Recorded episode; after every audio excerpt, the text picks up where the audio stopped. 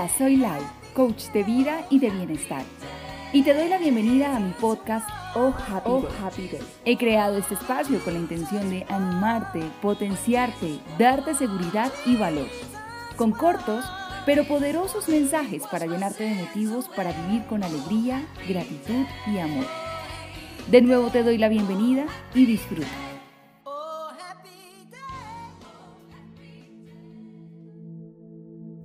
La gente, la gente quiere, ver tu, quiere ver tu cara.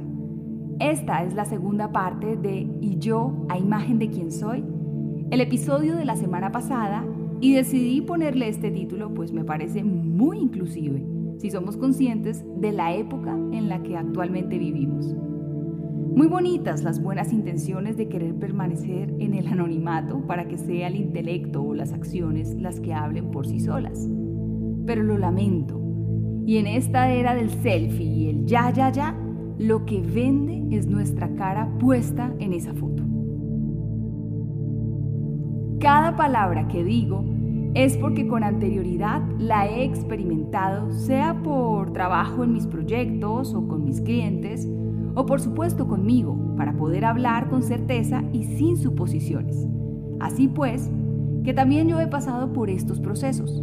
Entonces se preguntarán, ¿Qué tiene esto que ver con la imagen o con la identidad? ¿Acaso tengo que andar mostrando mi cara para ser visible o reconocida o reconocido en la competencia digital? Pues sí y no. Digamos que hace parte de la estrategia, pero no de la esencia. Y es aquí donde mi tesis empieza a tener consistencia. Llamar la atención, hacernos notar, es muy fácil.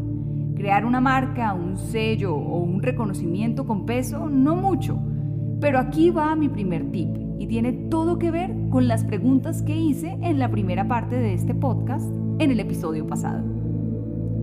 Hay que saber dónde estamos parados para aprender a jugar el juego de la exposición desde nuestra área personal.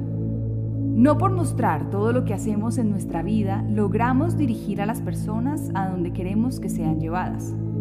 Solo así llegaremos a tener el control sobre este sistema, por ejemplo el del like, sin que la autoestima o nuestra vida sea brutalmente lastimada.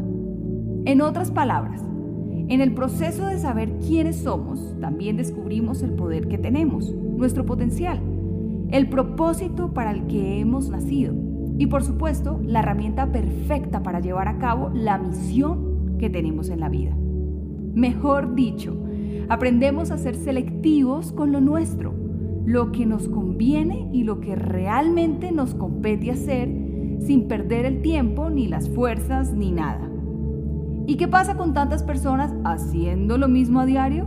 No se alteren. Tengo la teoría de que aunque parezcan misiones de vida similares, casi, casi iguales, pues no lo son. Cada uno de nosotros nació con algo muy especial, único y específico para ser en este mundo y tengo que decir que me sentí muy aliviada cuando luego de frustrarme o dolerme o pelear contra el viento por aquello de la copia digital, que honestamente me tuvo afectada, me encontré con esta perlita.